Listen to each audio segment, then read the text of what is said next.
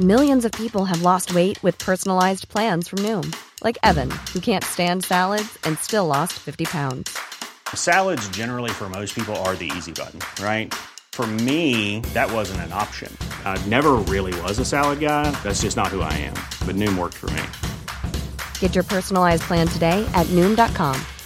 Real Noom user compensated to provide their story. In four weeks, the typical Noom user can expect to lose one to two pounds per week. Individual results may vary.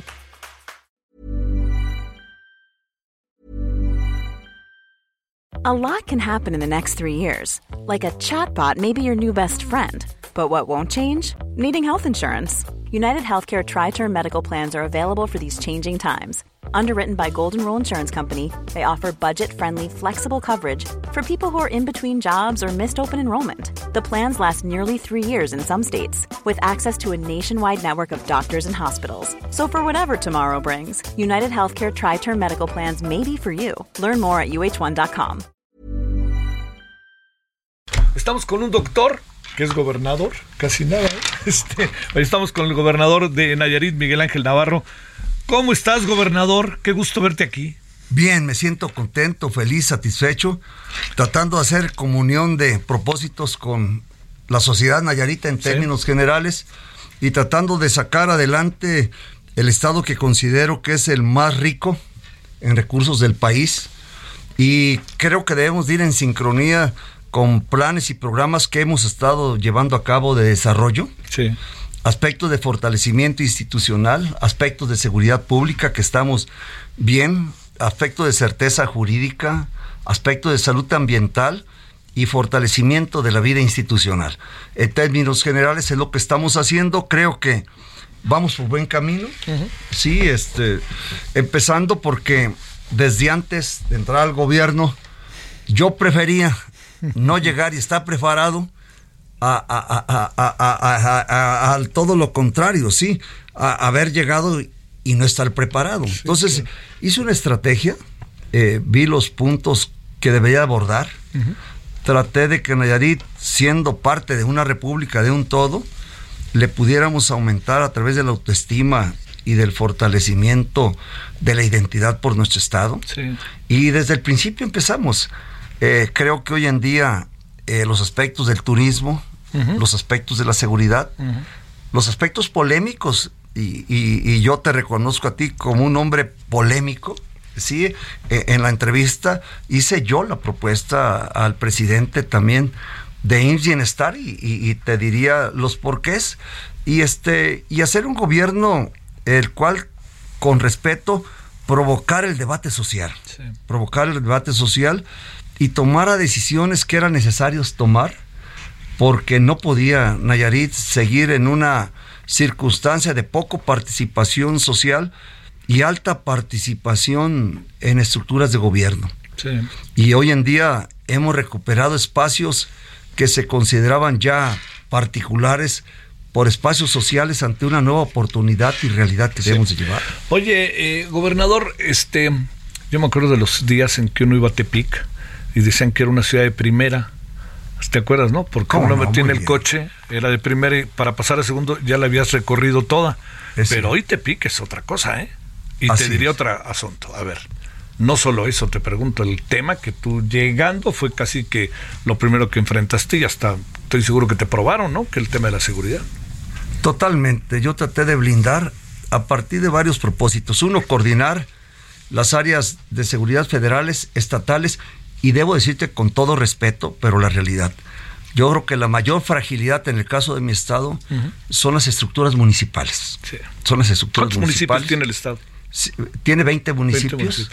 Y otro lado, otra situación era fortalecer la capacitación.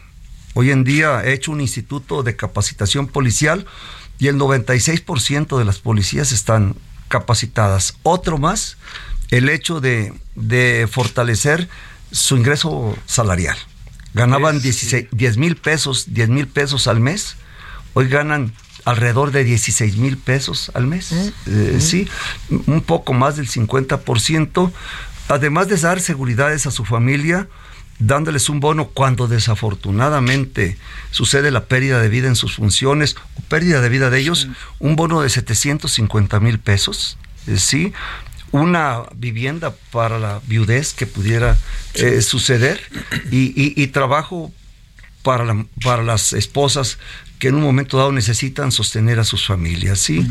Yo presidí diariamente eh, las reuniones de seguridad, he, asistido a todas, no como un mero trámite, eh, también generando discusiones y acción, generando acciones preventivas mm, más que nada tengo un problema que creo que es toral. Eh, no confundir al, consumidor de drogas con el delincuente. El consumidor de drogas es un enfermo muchas veces que es producto de circunstancias sociales, familiares, individuales, con el delincuente. No confundirlo. E ir donde sí están los delincuentes que es particularmente los estados en el narcomenudeo. En el narcomenudeo. ¿Ay cómo te va con las zonas turísticas y todo eso? Muy bien. La bellísima Riviera. Eh, yo creo que es el estado de mayor riqueza natural. Lo ha ido ampliando. Hoy en día el desarrollo llega no solamente a Bahía de Banderas, donde el nombre de Nuevo Vallarta, como parte de la autoestima, lo cambié por Nuevo Nayarit. Eh, la inversión. Me parece buenísimo eso, porque parecía como una extensión de Puerto Vallarta y no lo es. ya es otro estado. Y yo creo que lo ha entendido el estado de Jalisco, que yo los quiero mucho, les tengo un afecto, pero yo tenía que, que fortalecer la identidad.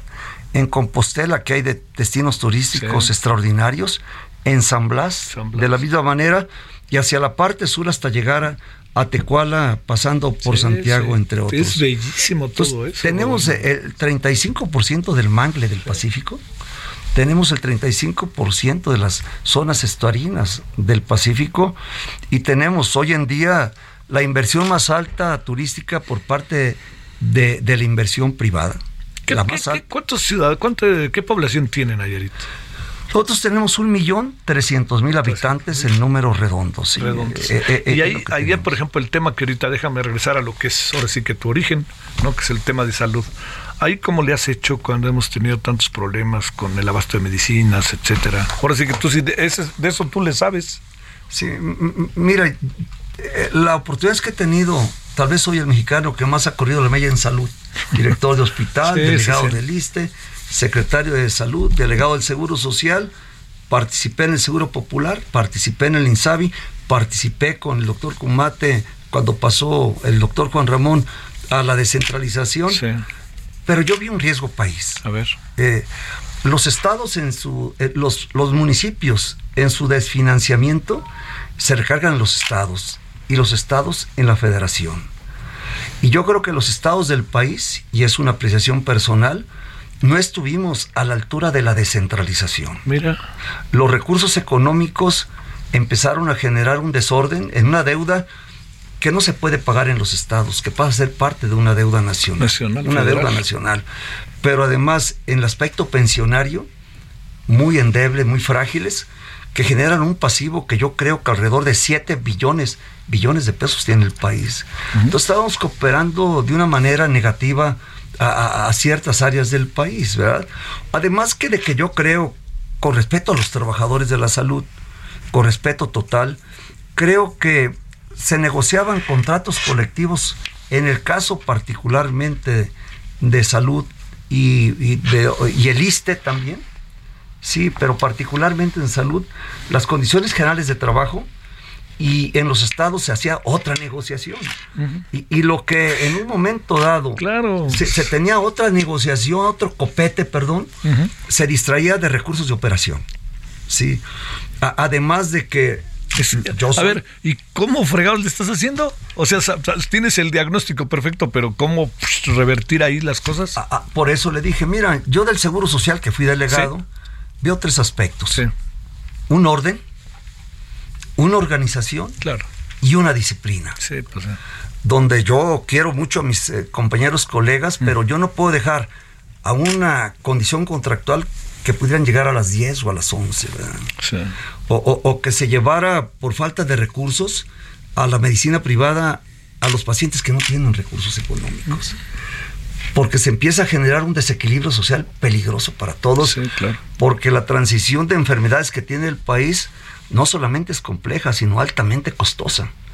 Yo soy a favor de la medicina privada también, pero como equilibrio y como alternativa, no como circunstancia de fracaso institucional de las instituciones públicas. Además, dentro de ese empequeñecimiento de los estados, se vio eh, la compra de medicamentos como un negocio local, un negocio local, eh, y ahí es donde salió, cuando yo fui la última vez senador, el debate de las facturas falsas y de las empresas fantasmas. Eso antes del 18, ¿eh? Así es, donde había facturas, pero no había medicamentos, O donde había medicamentos a punto de caducar, o donde había medicamentos porque había excedentes de las empresas. Yo lo platiqué esto con el señor presidente en su momento, sí, déjame decirte, porque yo creo que dentro de las grandes reflexiones que hace él, porque es un hombre metido totalmente en todo y particularmente en la salud, creo que eh, es momento de que como país, en la pluralidad y en la diversidad, discutamos y reflexionemos. ¿Es importante la soberanía en alimentos? Sí, en cierta manera, pero en materia de medicamentos más. Claro. Sí, porque no podemos apostarle a traer medicamentos de otras partes del mundo que nos van a hacer morder la zanahoria al principio. Nos van a vender barato para ganar mercado, pero cuando tengan los monopolios nos van a vender caro. Acá adentro. Sí. O ¿Y bien, cuál autosuficiencia? Así es, o bien las sales para los medicamentos. Entonces yo creo que México tiene una industria farmacéutica también que ha razonado, que ha reaccionado bien y que yo creo que hoy en día la alternativa del mundo son en parte los medicamentos genéricos independientemente que mis respetos a los de patente, que llevan procesos de investigación y de costos muy grandes, ¿verdad? Oye, y este, ¿y qué? ¿Cómo se ve la política nacional desde allá? ¿Ya, ya tienes corcholata favorita? Sí, yo, yo respeto a todos, a todos y a todas, porque hoy en día en la pluralidad, en el caso particular de, Morena está Claudia, que es una mujer extraordinaria, y, está también personas con una gran formación e inteligencia, como es este Marcelo Ebrard y como es Ricardo Monreal, sí, por parte de Morena. Sin embargo, Augusto. sin embargo, yo la semana pasada, eh, eh, en la etapa de aspirantes y de simpatías, porque me gusta, me conoces, poner las cartas sobre la mesa y boca arriba. Y ahí viene, venga de ahí. Y, este, y, yo definí mi simpatía futura por Adán Augusto. Creo que es un hombre inteligente. ¿Qué más lo conoces? Sí, con visión de Estado, con un compromiso social muy real, muy real, y que podría eh, continuar con un proyecto. Sí, porque yo, Morena es un gran partido, pero le da un gran valor a un gran movimiento. Un movimiento que a veces entra a la baja como la bolsa de valores, a veces a alza y a veces a la baja, ¿sí? Y así son. Esa es la vida. porque las pluralidades así son, ¿sí? Entonces, este, y más que nada es una corriente de pensamiento que debe encontrar una lógica, ¿sí? Yo creo que el presidente ha sentado las bases de un proyecto nacional, un proyecto social, un proyecto que comparte visiones con el sector privado y que tiene grandes compromisos con el sector público. Bueno, señor doctor, a ver, ¿y qué? ¿Ya no recibes a tus pacientes ni nada? Hoy mis pacientes son los, ciudadanos. Los ciudadanos. Sí. Ya soy ginecobstetra, lo sabes, para hacer, atender partos humanos a partos sociales. Bueno, oye, qué gusto verte. Este, extraño nuestras buenas conversiones en el Senado. No, extraordinarias Eran buenas, Yo espero que pronto podamos llevar un programa tuyo desde Nayarit, un estado pues, que, lo tiene todo y que debe estar destinado a salir adelante como estamos haciendo un esfuerzo todos. Hace poco estuve en Tepic y estuve en San Blas. Qué bonito sigue siendo San Blas, caray. Muy bonito. Bellísimo, más allá de la canción, ¿eh? es bellísimo. Eh, y ahí yo rescato dos frases hoy en día, que tenemos que conciliarnos todos, porque si no, ¿a dónde vamos a parar? No, no, ya no. Sí, y en segundo lugar, tenemos que generar un patrimonio, si no el día de mañana, ¿dónde van a jugar los niños? No, eso es lo más importante. Sí. Bueno, qué gusto verte. gracias, gobernador. Muchas gracias. El gobernador Miguel Ángel Navarro, gobernador del estado de Nayarit.